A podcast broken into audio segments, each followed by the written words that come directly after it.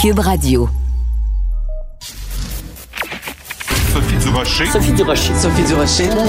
Mon nom est Sophie Durocher. Sophie Durocher. Des opinions éclairantes qui font la différence. Cube Radio. Bonjour tout le monde, bon jeudi à la demande générale. Vous avez beaucoup aimé hier la chanson de cet auditeur El Kaboum il s'est amusé, il nous en a fait une deuxième. Je vous la fais écouter. Pour parler aux jeunes, faut parler le langage des jeunes. Sécurité publique de la ville de Québec a bien compris ça.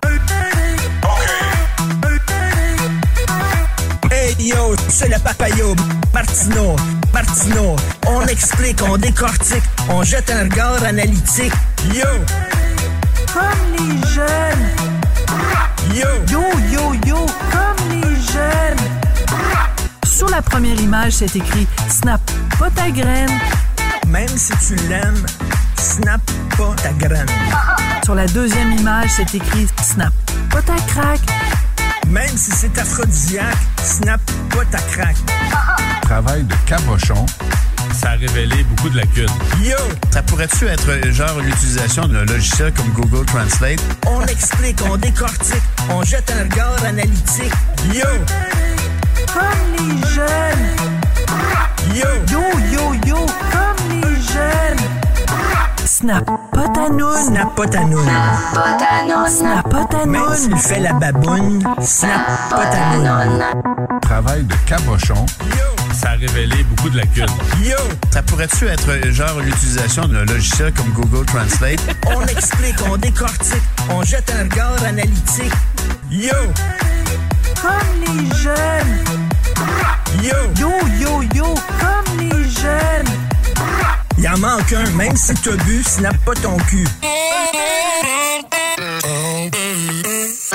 Yo, Ah mon Dieu. Ben voyons donc, c'est drôle. De la culture aux affaires publiques. Vous écoutez Sophie Durocher. Cube Radio.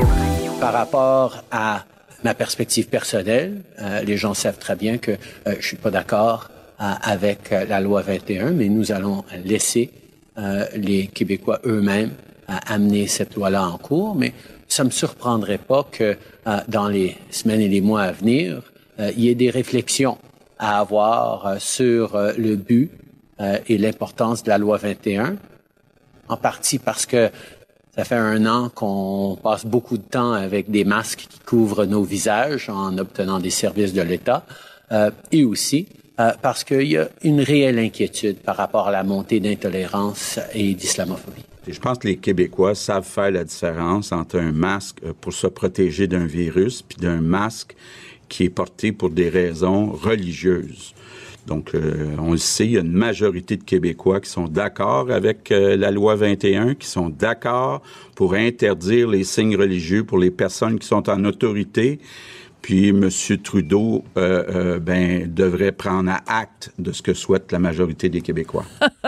On vient d'entendre donc cette déclaration ubuesque, surréaliste du premier ministre Justin Trudeau qui fait un parallèle entre un masque médical, un masque pour se protéger d'un virus et le port de signes religieux et la réaction assez cinglante, ma foi, du premier ministre François Legault. On va parler de tout ça, mais aussi de la réaction au Canada anglais dans les médias avec Joseph Facal, donc euh, ben, chroniqueur, blogueur, Journal de Montréal, Journal de Québec. Bonjour Joseph.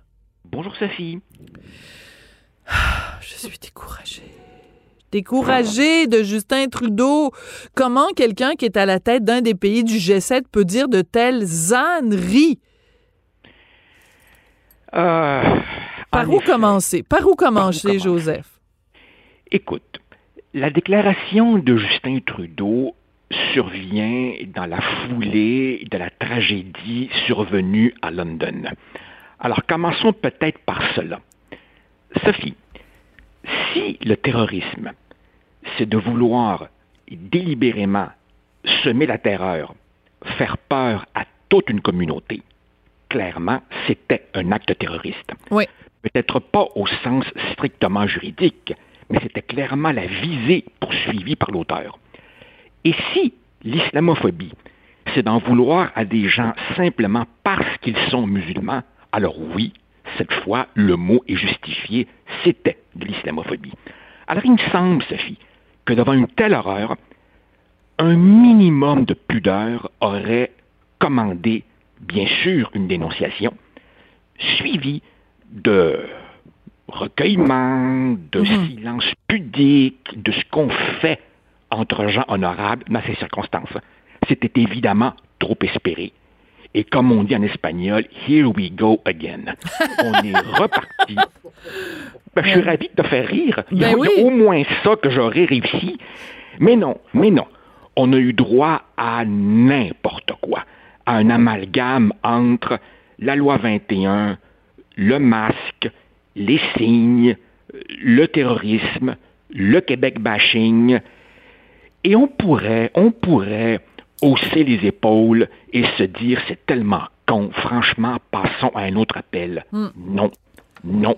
Ce serait une erreur de banaliser cela, car ces niaiseries sont révélatrices d'un état d'esprit général. Tu comprends? Et quel est-il et quel est-il cet état d'esprit général, euh, Joseph? Il faut le nommer, il faut le nommer. cet, cet état d'esprit général est qu'au Canada, toutes les intolérances sont condamnées, sauf une. Oui.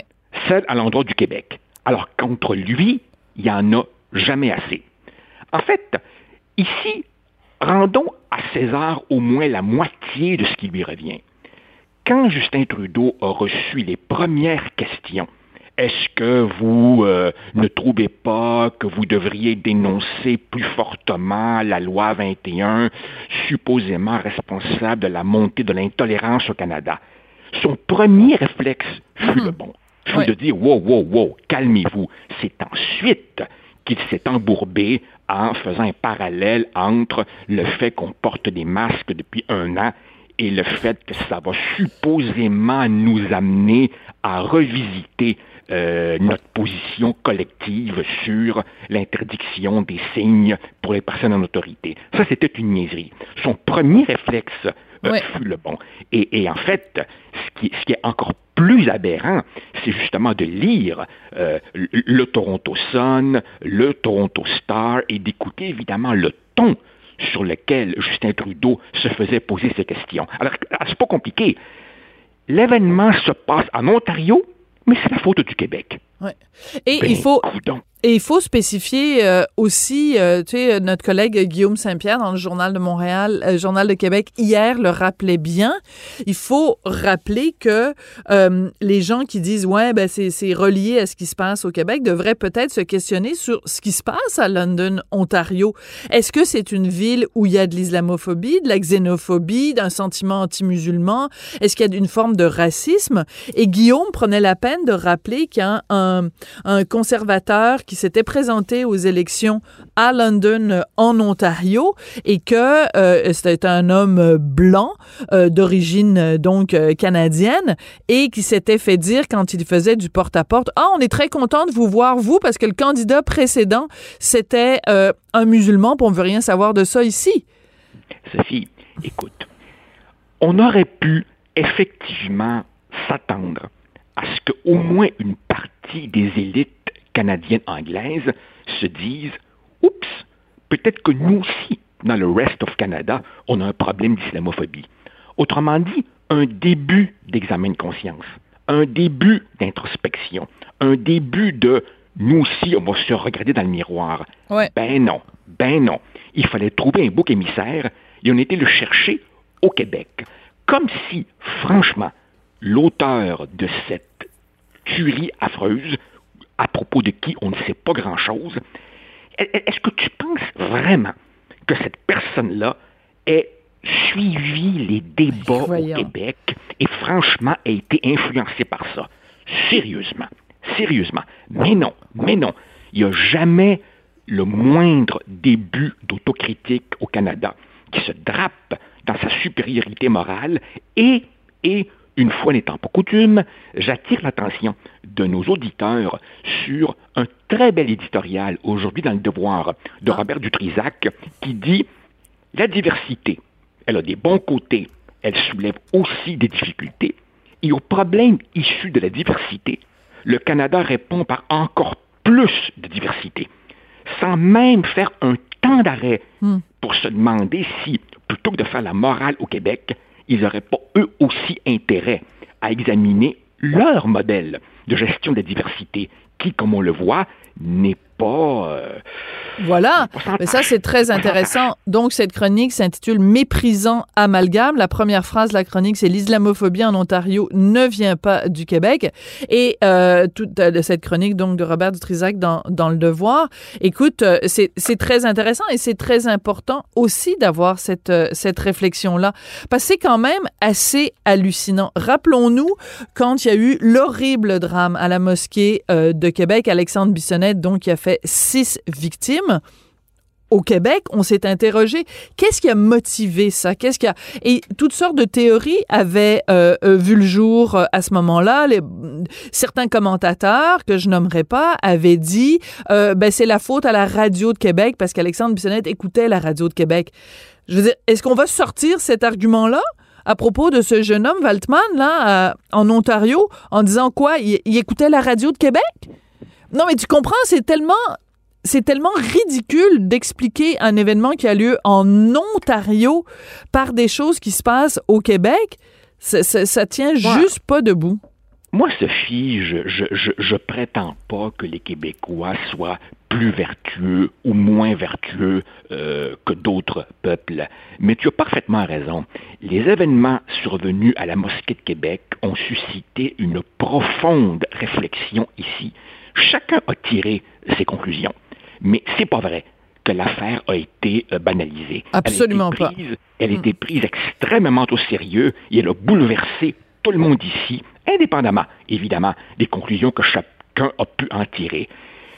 J'aurais aimé, bon, il a, attendons, là, euh, le temps va s'écouler, mais j'aurais aimé qu'en Ontario et dans le reste du Canada, on entreprenne au moins un examen de ben conscience. Mais oui. On verra, mais c'est mal parti.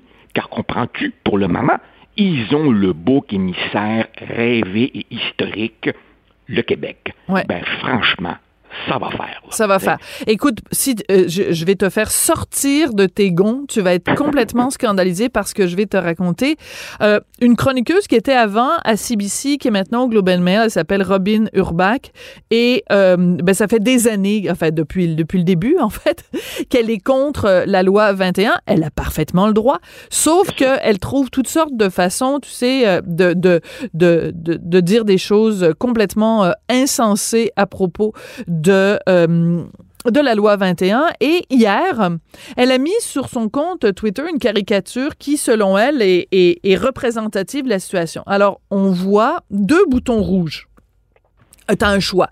Soit tu tapes sur le bouton rouge à droite, soit tu tapes sur celui à gauche. Alors, celui à gauche, c'est marqué dénoncer l'islamophobie et celui à droite, c'est marqué obtenir des votes au Québec comme si les deux étaient irréconciliables ou comme si les deux étaient liés. C'est-à-dire que si tu veux avoir des votes au Québec, tu ne dénonces pas l'islamophobie. Et si tu dénonces l'islamophobie, tu es sûr de ne pas te faire réélire au Québec. Et je trouve ça absolument odieux, Joseph, cette caricature-là, parce que Dieu sait que justement quand il y a eu les événements à la mosquée et quand il y a eu les événements à London, en Ontario, il y a personne au Québec qui est resté indifférent à ça. On a tous été bouleversés. Il y a eu un mouvement de solidarité. Euh, le premier ministre François Legault, euh, Régis Labaume, tout le monde, toute la classe politique a dénoncé cet attentat.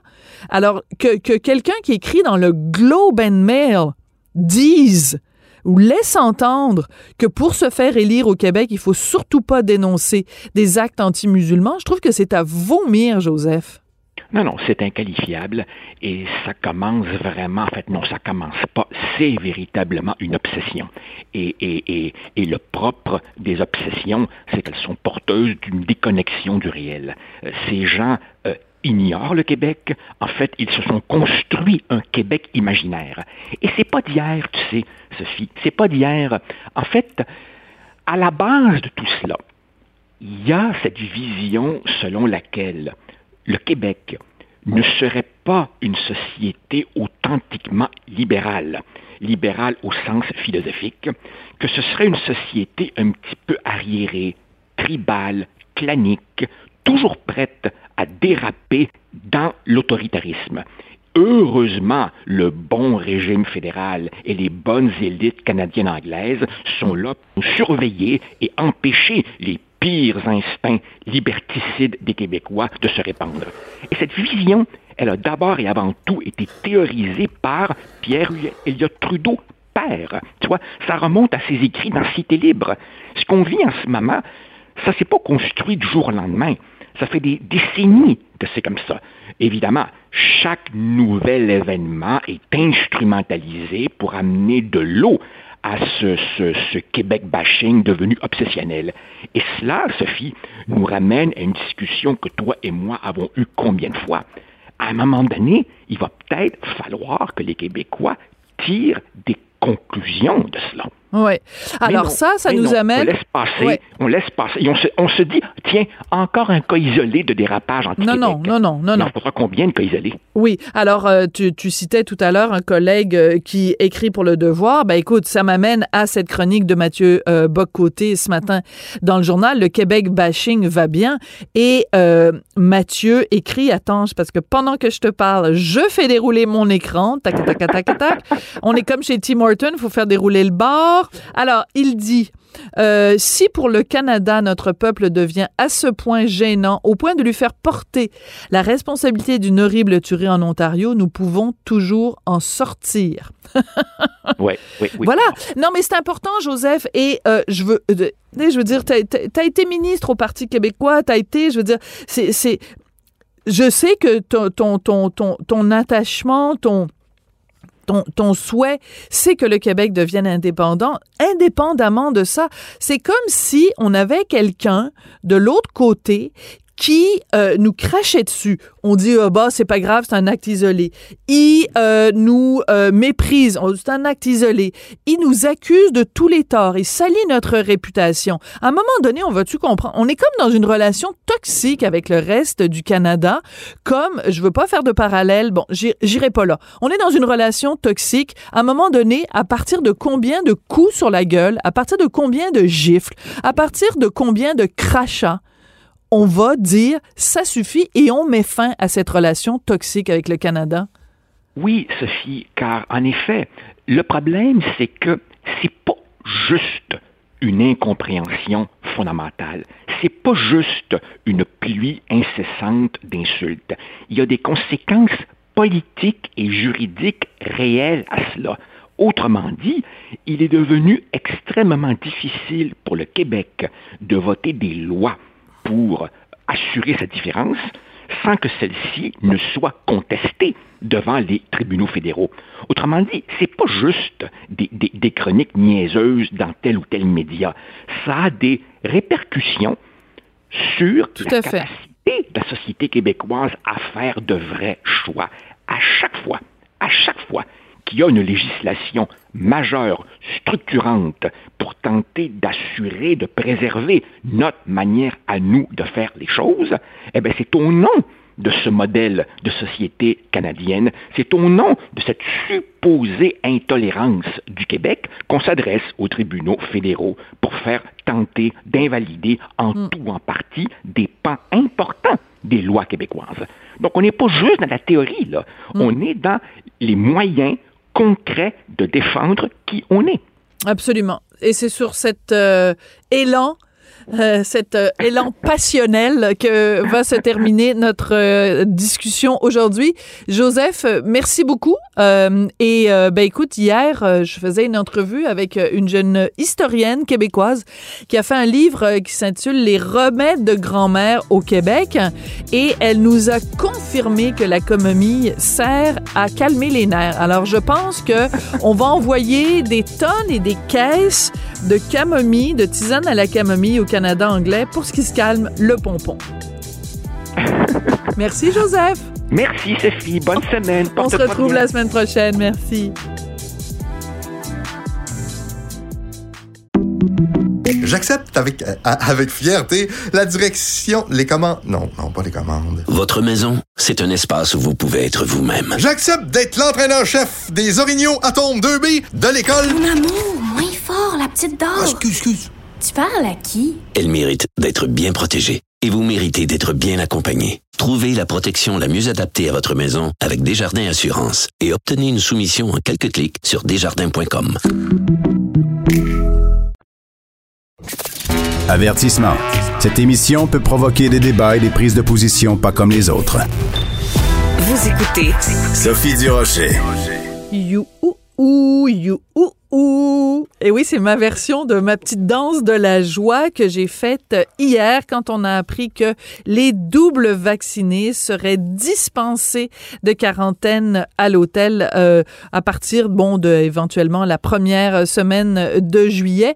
J'imagine qu'ils étaient nombreux à faire la petite danse de la joie aussi à l'Association des agents de voyage du Québec. On va en parler avec celui qui en est le président. Moscou Côté, bonjour. Oui, bonjour. Qu'est-ce que vous avez fait hier? Fêter ça? Est-ce qu'il y a eu du champagne? Euh, Est-ce que le, ou vous étiez trop occupé parce que le téléphone ne dérougissait pas? Ben, écoutez, le téléphone sonne beaucoup plus, on va être honnête, les gens sont contents de ça. Euh, je connaissais pas votre petit you ou ou, mais je pense que ça, ça va être la prochaine chose que je fais tout de suite après l'entrevue. Bref, euh, il faut comprendre, on, on, ça va bien, on roule autour de 15-20 euh, ce qui est bien parce que c'est cinq fois plus que ce qu'on roulait en janvier. Là, je parle versus notre chiffre d'affaires de 2019. Je comprends. Mais on est quand même cinq fois moins occupé qu'on l'était en 2019. Donc, ça va bien, la perspective est bonne, mais pour le moment, euh, on n'est pas rendu euh, où ce qu'on aimerait être. C'est ça. Qu'est-ce que ça va prendre pour que ça revienne à 100% Monsieur Côté? Ben, écoutez, pour l'instant, les vols de Sunwing et Transat, il n'y a pas de vol jusqu'avant la fin juillet. Air Canada a maintenu certains vols, mais on parle de deux, trois vols du départ de Montréal. là. Donc, c'est pas le Pérou. Euh, on compare ça normalement dans une année pré-COVID à une cinquantaine de vols semaine. Donc, vous verrez que trois vols au lieu de 50, la capacité n'est pas là. Donc, l'offre n'est pas là non plus. Euh, Et les autres transporteurs, euh, Air France, Alitalia, tout ça, ça, ça fonctionne comment? Ben, Air France continue à faire un vol par jour entre Montréal et Paris. Donc ça, c'est bien. La France aussi permet les Canadiens qui ont leur double dose de vaccin de rentrer en France. Voilà, ça c'est depuis pas, euh, depuis hier. Ça c'est en fait euh, parallèlement à l'annonce d'Ottawa, il y a eu cette annonce de la France. Oui, c'est cette semaine, un peu plus tôt cette semaine que la France a Pardon. annoncé ça. Donc, donc ça, c'est positif. Donc ça, c'est le fun. Au moins, on peut aller en France maintenant, ce qu'on ne pouvait pas faire il y a ne serait-ce deux semaines. Euh, donc ça, c'est le fun. Pour ce qui est du Sud, on a des réservations, mais euh, le gros des réservations, je vous dirais, c'est pour euh, la fin de l'automne, novembre, décembre ou janvier, février, mars 2022, 22 déjà. Et voilà. Et, euh, et enfin, euh, il y a très peu de réservations pour le mois de juillet. Euh, il y en a quelques-unes, mais c'est marginal. Il faut comprendre que les agences de voyage, au niveau cash flow, par exemple, c'est difficile parce que pour les départs qui vont avoir lieu au mois de novembre, les agences ne recevront leur commission qu'au mois de décembre. Donc, on a quand même tout l'été à passer et l'automne à financer. Donc, même si on a des réservations qui rentrent, euh, on, on, a toujours moins de moins de staff qu'on avait. Et le, le cash flow, ben, c'est toujours un peu boiteux. Là. Oui.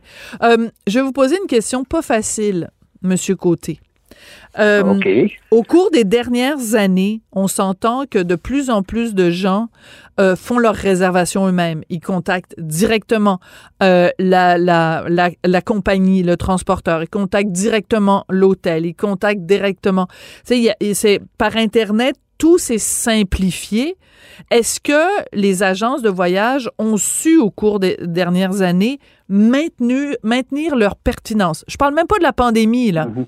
Je parle juste, Mhm. est-ce que aujourd'hui, les, les, les agences de voyage sont capables de dire à quelqu'un, regarde, viens chez moi parce que moi, je vais vraiment te donner une plus-value versus les, tous les, les, les, les réservations que tu peux faire toi-même sur le net? Oui. Ouais, c'est une bonne question, mais c'est- malheureusement une fausse perception. D'accord. Le chiffre d'affaires des agences de voyage, dans les 9 ans, là, de 2010 à 2019, a augmenté de 2,5 à 4,5 milliards seulement au Québec. Ah, le nombre de ouais. conseillers en voyage, oui, madame. Ah. Le nombre de conseillers est passé de 7 000 à 11 000 conseillers. Donc, oui, il y a beaucoup plus de gens qui voyagent réservés sur Internet, je vous le concède, Ouais. mais la partie qui est traitée par les agents de voyage, elle a quand même pratiquement doublé Wow. euh, dans les 9 ans là, précédents. Et on l'explique comment, Monsieur Côté? Ben, il faut comprendre que le service d'agent de voyage est gratuit parce que la commission est payée par le fournisseur. Donc, quand je vous vends un billet d'avion ou que je vous réserve un hôtel, ça ne coûte pas plus cher passer par un agent de voyage que passer en direct. Nous, notre commission est payée par le fournisseur. D'accord. Donc ça, c'est la première raison. hein. Donc ça, c'est important. Euh, deuxième aspect, les gens sont de plus en plus occupés, on le voit hein, avec le quotidien. Euh, L'agent de voyage va prendre le temps de faire ça pour vous, sans frais. Donc, beaucoup de gens profitent de ça. Euh, Au-delà de ça, par exemple, ce qu'on a remarqué dans la pandémie, c'est qu'il y a beaucoup de gens qui avaient réservé directement et quand ils étaient obligés de Ah, revenir ah. au mois de mars euh, 2020, euh, ceux qui avaient passé par un agent de voyage, 5-10 minutes de email ou téléphone, et on avait trouvé un nouveau vol de remplacement pour rapatrier le passager. Ah, Ceux qui ah. avaient réservé directement devaient se mettre sur une ligne euh, sans frais peut-être pendant une heure, deux heures pour parler avec un représentant de la compagnie aérienne. Bon, ça, c'est un excellent argument. Très bon argument. Très, très bon. Ah, Vous êtes, c'est pas pour rien que vous êtes président de l'association, hein? Et il faut même comprendre, vous Oui. savez, madame, il y, a, il y a des compagnies comme Expedia, que leur modèle d'affaires au début des années 2000 était, nous, on vend en direct au les agents de voyage. Et il y a cinq ans, ils ont mis en place un programme en disant aux agents de voyage, écoutez, on a remarqué qu'on aurait besoin de vous là, pour grossir davantage. On peut maintenant réserver les produits Expedia et d'autres dans les agences de voyage au même prix qu'on trouverait sur les sites comme Expedia. Très Et intéressant. Expedia paye une commission à l'agent de voyage. Donc, si une compagnie comme Expedia, qui est quand même une multinationale, voit l'avantage des agents de voyage, je pense que c'est parce qu'on a une raison d'être là. Absolument. Alors revenons donc à ces annonces euh, hier, donc euh, la fin de la quarantaine à l'hôtel. Donc on va devoir quand même faire un test avant le départ. Il faut qu'on ait eu notre deuxième dose de vaccin au moins 14 jours avant euh, l'entrée au Canada. Donc il y a quand même un encadrement. Après ça, on arrive au Canada, il faut passer un test et il faut s'isoler pendant trois jours avant d'avoir les résultats du test. Là, en gros, euh, c'est ça les règles. Euh, comment se fait-il que cette annonce-là n'a pas provoqué plus de, de ruées? Vous nous dites qu'il n'y a pas beaucoup de vols, mais pourquoi euh, Air Canada, Transat, pourquoi ils mettent pas à la lumière de ces nouvelles informations-là beaucoup plus de vols euh, en marche? Est-ce que c'est c'est compliqué de faire ça? Je veux dire, pour qu'une compagnie aérienne prépare un avion dans son horaire, l'avion doit avoir été inspecté, les pilotes doivent avoir été requalifiés, là, pas une formation complète, mais enfin un, un refresher, comme on dit. D'accord. Euh, donc, c'est sûr qu'il y a un certain temps d'adaptation. L'autre aspect, il faut, faut comprendre, c'est que présentement, moi, ce qu'on se parle, seulement 6% des Canadiens ont eu deux doses de vaccin, et c'est surtout la tranche là, des 75 ans et plus. Euh, donc, la population plus active, Ouais. là, euh, elle n'a pas encore eu ses deux doses. Ça s'en vient, et au mesure que ça va avancer, je pense que l'offre va être au rendez-vous, et on devra avoir une saison intéressante, peut-être pas équivalente à 2019 pour cette année, là, 2021, 22, mais euh, ça s'en vient. C'est une question d'adaptation euh, à mesure que les gens sont vaccinés. Ouais, c'est ça. C'est-à-dire qu'en fait, c'est mathématique. euh, il y a pas tant qu'il y aura pas vraiment un- une grande quantité de gens qui ont le double vaccin. On a beau se faire dire, tu as deux vaccins, tu peux, tu peux partir en voyage. Tant qu'il y aura pas une masse critique, voilà le mot que je cherchais, euh, ça va pas, euh, ça va pas être un incitatif pour les compagnies d'aviation de, de mettre des vols. Ça donne rien qu'ils fassent des vols puis que les vols soient euh, aux trois quarts vides. Là, ils vont, ils vont juste euh, perdre de l'argent. Euh, par contre, c'est- cette mesure-là vient quand même compenser une injustice parce que les gens qui revenaient, par exemple, à la frontière américaine, qui arrivaient euh, euh, au volant de leur voiture, n'avaient pas à s'isoler euh, dans un hôtel pendant trois jours. C'était uniquement pour les gens qui voyageaient par avion. Donc, il y avait une injustice, là, Monsieur Côté. Oui, on, l'a signalé à plusieurs fois, on l'a créé haut et fort, c'était deux poids, deux mesures. D'autant plus que certaines personnes qui revenaient de l'étranger par avion vivent seules, se seraient rendues chez eux seules et auraient con- conformé avec les 14 jours de quarantaine Ouais. obligatoire. Tandis que on, présentement, on les envoyait dans un hôtel prison avec une cinquantaine de personnes, euh, de- du staff, des employés de l'hôtel qui, eux, sortaient régulièrement pour aller chez, chez soi. Euh, donc, le- on se demandait même si le risque n'était pas plus élevé. Euh, c'est sûr, c'était encadré, c'était supervisé, donc on s'assurait que les gens, Ouais. jusqu'au résultat négatif du test, étaient, étaient isolés.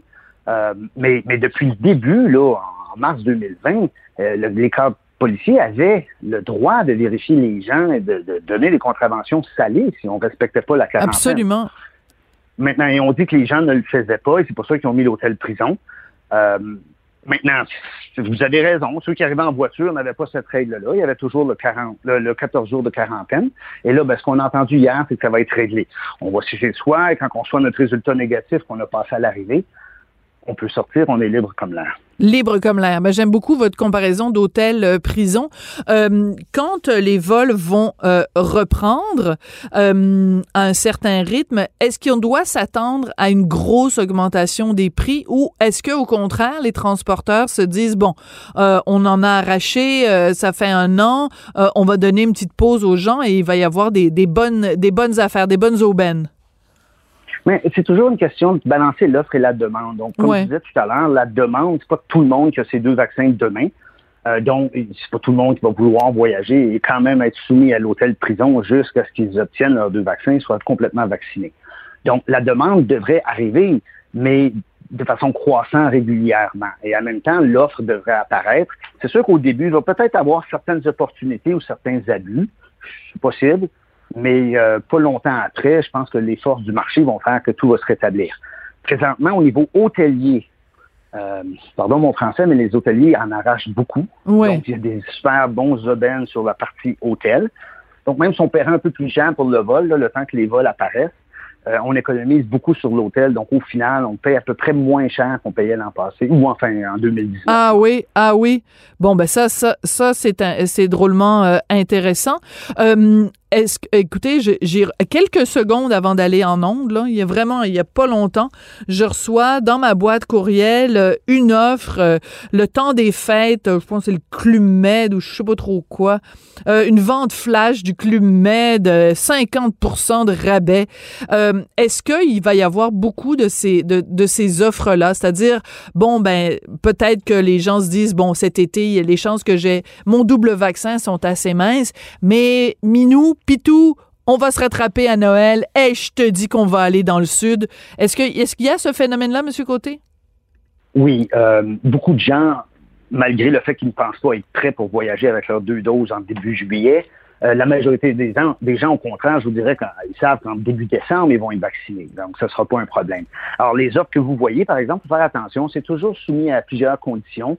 Il faut ensuite trouver un vol. Quand on n'achète pas le vol en même temps que l'hôtel, souvent, on va payer peut-être plus cher. D'accord. Euh, votre agent de voyage va vraiment pouvoir démêler ça pour vous, puis vous trouver le meilleur deal. Mais présentement, si vous avez l'intention de partir, que ce soit à l'autre à, à Noël ou peut-être à la con- au congé scolaire l'an prochain, euh, ça serait le temps de réserver, là, parce que les prix sont vraiment intéressants. Oh boy, le congé scolaire là, vous voulez dire euh, le, le la semaine de relâche de 2022, faudrait commencer à magasiner ça maintenant?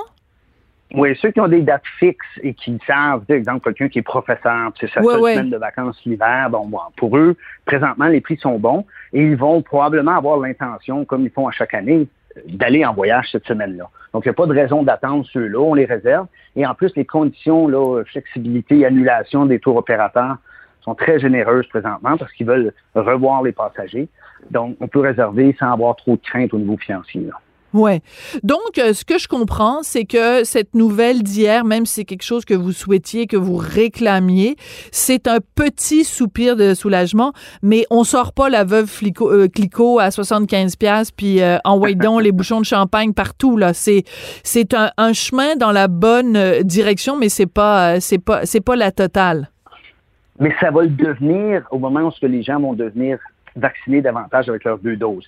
Donc, c'est normal, il faut marcher avant de courir. Et là, on vient C'est bien dit. a le droit de marcher. là. Donc, c'est vraiment plaisant comme nouvelle. Oui. Euh, vous, Monsieur Côté, hein, vous là, vous êtes président de l'Association des agents de voyage.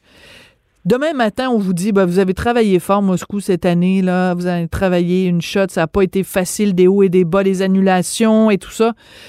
On vous dit, vous, vous avez un billet d'avion en or, là, vous pouvez aller où vous voulez à travers le monde? Vous allez où? Hmm, bonne question. Euh, je pense que j'irai probablement euh, au Club Med turc, euh, aux îles turquoises. Turc et Caïcos? Euh, ouais, ouais, j'ai eu beaucoup de plaisir dans le passé là. Et euh, étant toujours célibataire, ben, ça serait un endroit où j'aimerais ça, là, pour me reposer. C'est peut-être pas le voyage le plus culturel, Non, et non, le plus non. bénéfique pour, euh, mais au niveau santé mentale, là, se reposer là, après un an de, de calvaire, soyons honnêtes, là, je pense que ce serait là, là que j'irais pour une semaine me reposer. Mais c'est drôle parce que dès que vous avez dit, quand vous avez dit Clumel, j'ai dit OK, parfait, j'embarque. Puis là, vous avez dit Turc et Caïcos. Puis là, j'ai dit ben non, je peux pas parce que c'est les enfants sont pas admis euh, au Clumel de Turc et Caïcos. Et euh, vous ne, ne- voilà, c'est ça. Donc, euh, ben en tout cas, je le dirai pas en ondes, mais mettons que dans d'autres circonstances, peut-être qu'en effet, moi aussi, je serais allée à Turc et Caïcos. Mais je vais être très contente d'aller. Dans les parcs d'attractions avec mon fils de 13 ans. Voilà, disons ça comme ça. C'est une autre sorte de voyage. Monsieur Côté, merci beaucoup. Puis écoutez, on vous souhaite, euh, on vous souhaite vraiment le meilleur euh, pour euh, les agents de voyage. Vous êtes, vous êtes vraiment des, des moi j'en ai des, des très bons agents. Puis c'est vraiment, c'est des gens qui nous conseillent, qui nous disent, hey, avez-vous pensé à ça? Il y a telle destination, tel endroit. Et ça, on trouvera jamais ça sur Internet. Là, c'est, il y a vraiment, c'est le facteur humain qui fait la différence entre un, un site impersonnel et un, et un excellent agent de voyage. C'est les conseils, l'écoute, euh, la débrouillardise et ça, on, on, on peut pas vous l'enlever. Et ça, c'est gratuit en plus. C'est ça, mais c'est formidable. Je suis contente que vous l'ayez souligné aujourd'hui. Merci beaucoup, Moscou Côté, qui est président de l'Association des agents de voyage du Québec. Cherchez-le pas au cours des prochains jours. On sait jamais, peut-être qu'il va être parti dans les îles turques et Caïcos. Et qui sait, c'est peut-être là qu'il va le trouver, le grand amour.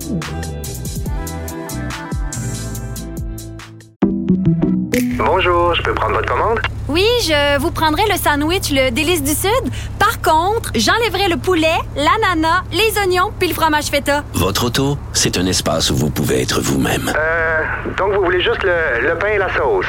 Oui, monsieur. Elle mérite d'être bien protégée. Et vous méritez d'être bien accompagné. Trouvez la protection la mieux adaptée à votre auto avec Desjardins Assurance et obtenez une soumission en quelques clics sur desjardins.com.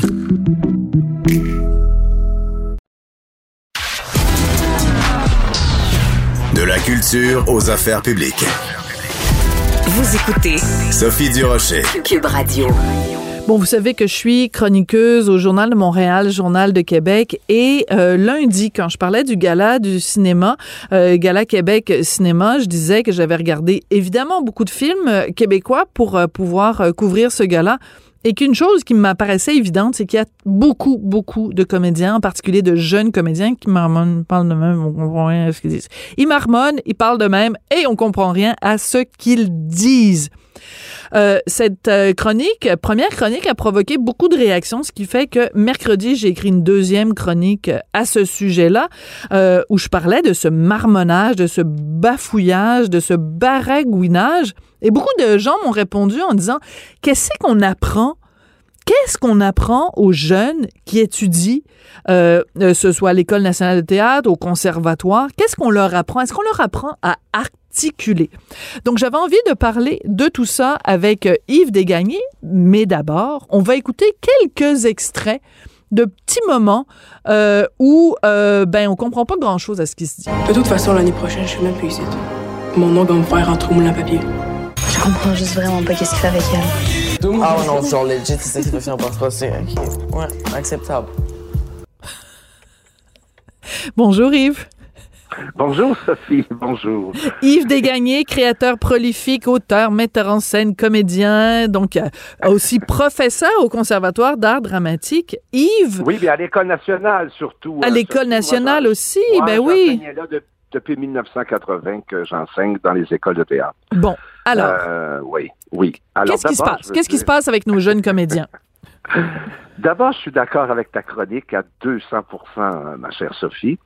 Euh, c'est un fléau. C'est un fléau que je remarque depuis plusieurs années. Mais il y a des raisons à ça. C'est pas... euh, Ça vient pas de... de, de, de- Il y a des raisons. Il y a des Explique, raisons. Explique.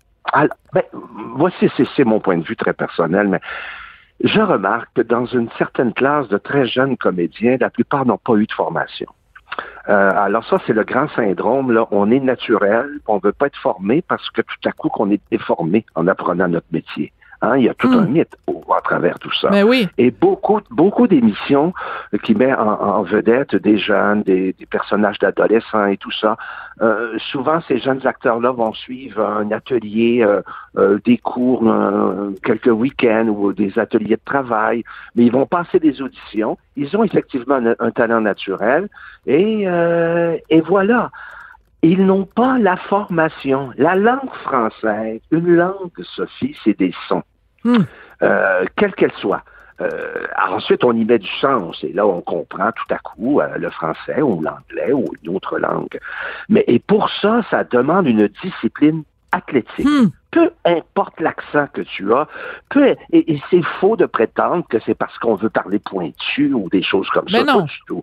Je me souviens de ma formation, moi, dans les années 70 à l'École nationale. Oui. La très regrettée Michel Rossignol était Ah. notre professeur. Oui. Et c'était une grande interprète de l'œuvre de Tremblay. Ben oui. On était au cœur des années 70. Puis il y avait tout un débat sur la diction, la prononciation.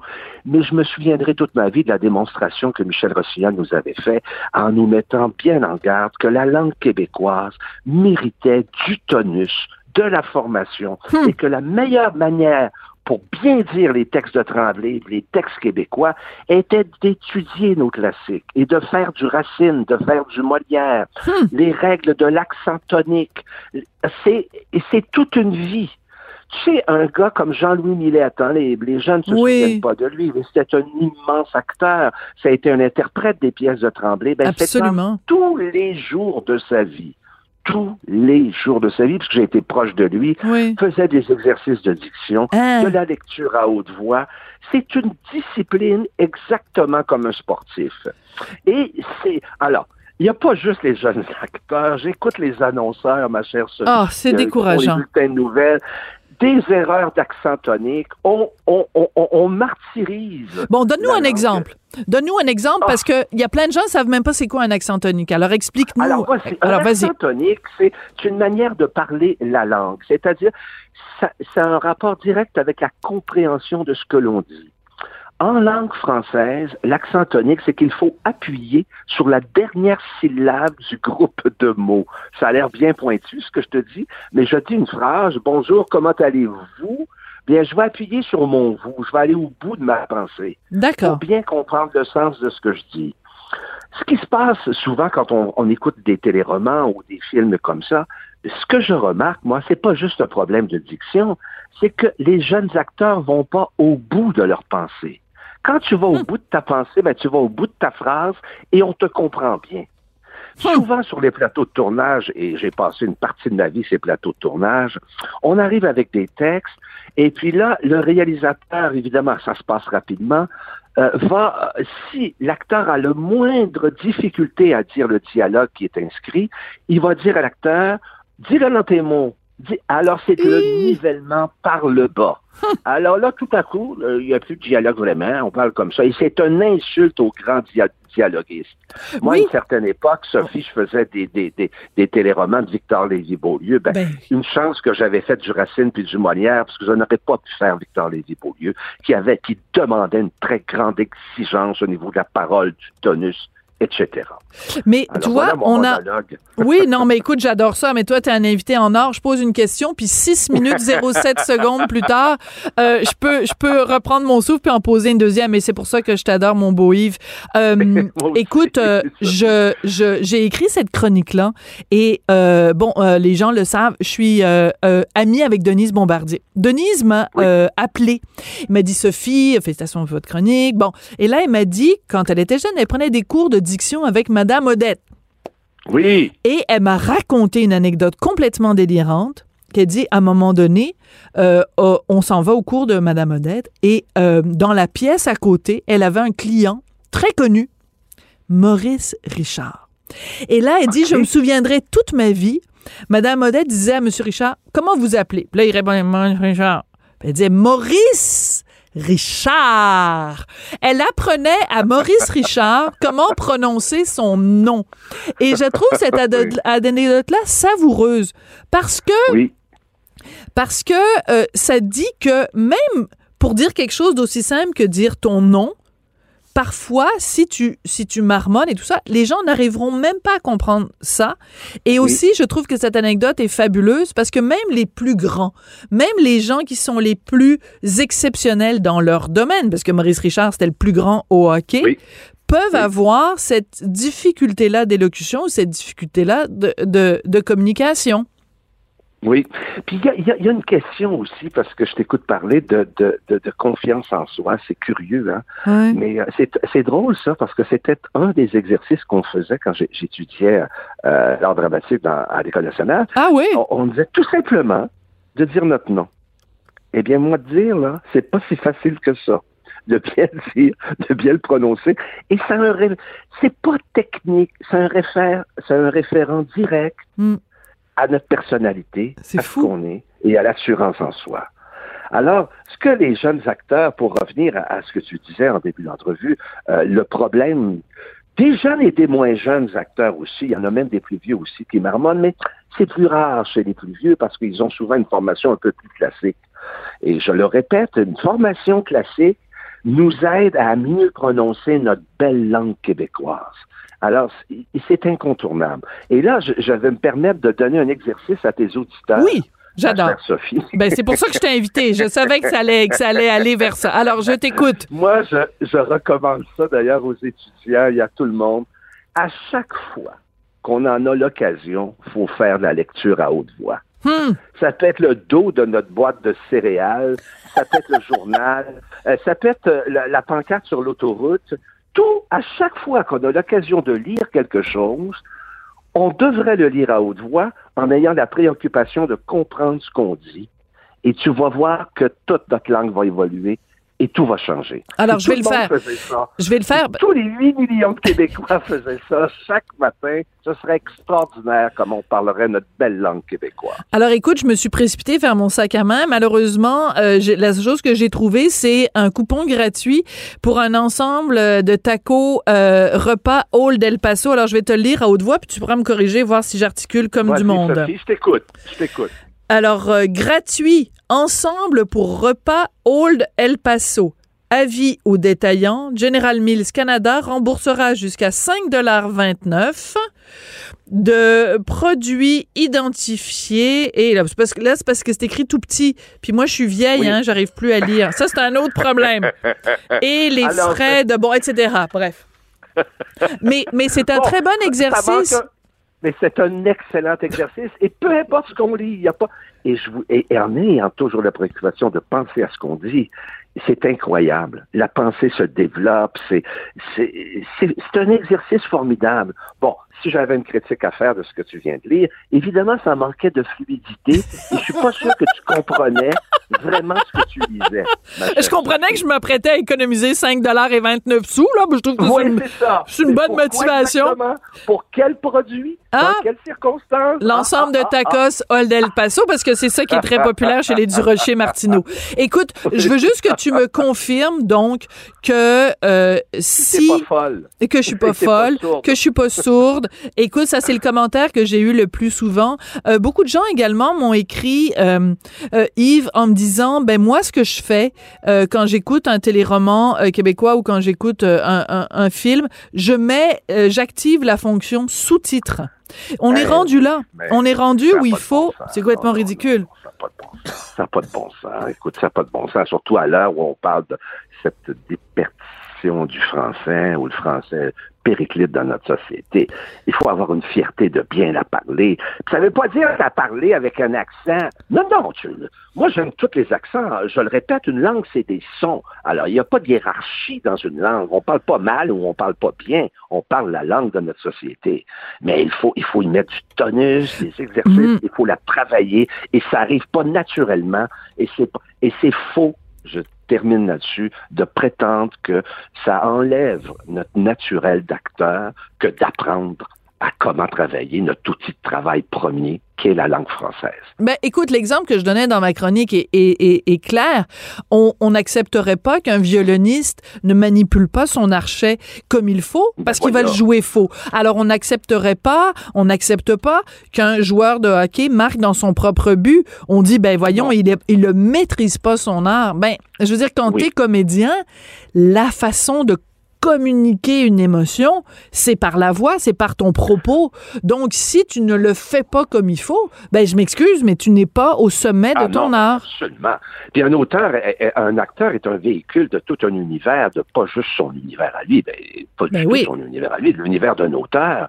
Et puis c'est très méprisant pour l'auteur qui souvent c'est très rare les bons dialoguistes. Puis quand il y en a et que tu te rends compte que l'acteur est pas bah, bah, bah, bah, bah, mâchouille tout ça, puis dit tout ça dans ses mots, c'est une insulte à la littérature, à la dramaturgie. euh, euh, absolue. C'est alors euh, Oui, mais- en- entièrement d'accord. Mais ce que je trouve le plus important de ce que tu nous as dit, c'est que même même du tremblé, même quand on quand on dit du joual, même quand on dit euh, euh, en ouais, il va voir ta mère dans la ruelle. Ouais, ben, ah ouais, pas ouais, t'as bien dans la ruelle, là. Ah ouais, va voir ta mère dans la ruelle. Ça exige beaucoup de, de discipline, de pouvoir être bien compris. D'ailleurs, euh, euh, je reparlais de Michel Rossignol en début d'entretien, et Michel Rossignol nous avait fait une démonstration, et c'était une grande interprète de Tremblay. Ben, elle nous montrait comment dire du Tremblay, qui est une langue difficile à dire pour les acteurs. Il aurait fallu en parler à Rita Lafontaine, la très regrettée Rita Lafontaine, qui elle aussi travaillait ses textes de façon terrible. J'ai- créé La Maison suspendue, une pièce de Tremblay, avec Jean-Louis Millette et Rita Lafontaine. Et c'était incroyable de les voir travailler. Ils travaillaient ça comme les classiques français. L'analogie, l'analogie que je pourrais faire, Sophie, c'est exactement comme pour la danse. Il viendrait pas à l'esprit de quelqu'un qui s'en va faire une carrière en danse de ne pas faire, euh, euh, euh, de, de travailler ses muscles, de pouvoir amener sa jambe à, à- en pleine hauteur, de travailler son rythme, et de travailler même un, un répertoire très, très classique, même si plus tard il va faire de la danse contemporaine. Il faut explorer ça. Le classicisme était là pour donner une discipline. Un C'était pas cadre. une fin en soi. Ouais. Alors c'est comme ça qu'il faut développer ça. Ah non, non, non. euh, Ouais. euh, et puis, il faut rien laisser passer là-dessus. Et je pense aussi que c'est la responsabilité des réalisateurs qui laissent Absolument. ça. Ah oui, ben Quand tout tu à fait. réalises quelque chose, tu as des écouteurs sur la, la et tu entends très bien l'acteur. Et c'est à lui, le réalisateur, de dire on recommence parce qu'on n'a rien entendu ou on va en post-synchronisation pour adapter, bien sûr, la parole à l'image. Mais c'est une responsabilité des réalisateurs, puis à la limite des diffuseurs. Absolument. On, Ouais. Mais ils le font pas. Bon, Parce c'est qu'on était, c'est- on est tanné. On est tanné. C'est Il est venu gagner, ça a été un plaisir de te parler. Ça a été une bonne fois. Merci. C'est un, euh, c'est un privilège de donner comme ça, de me laisser la possibilité de donner mon opinion sur ce sujet qui me tient à cœur. Les chemises de la duchesse sont-elles sèches ou arti... Bon, j'essayerai même pas. Merci beaucoup, Yves Desgagnés. Je t'embrasse et à Je vous embrasse. très bientôt, monsieur. À très bientôt. Au revoir, monsieur Desgagnés. Ciao, ciao. Et ben voilà, euh, c'est euh, sur euh, cet exercice de diction que nous allons nous quitter aujourd'hui. Je voudrais remercier Jean-François Roy, qui est réalisateur metteur en ondes. Je voudrais remercier également, remercier également Florence Lamoureux et Jérémy Sava à la recherche. Et je vous dis au revoir.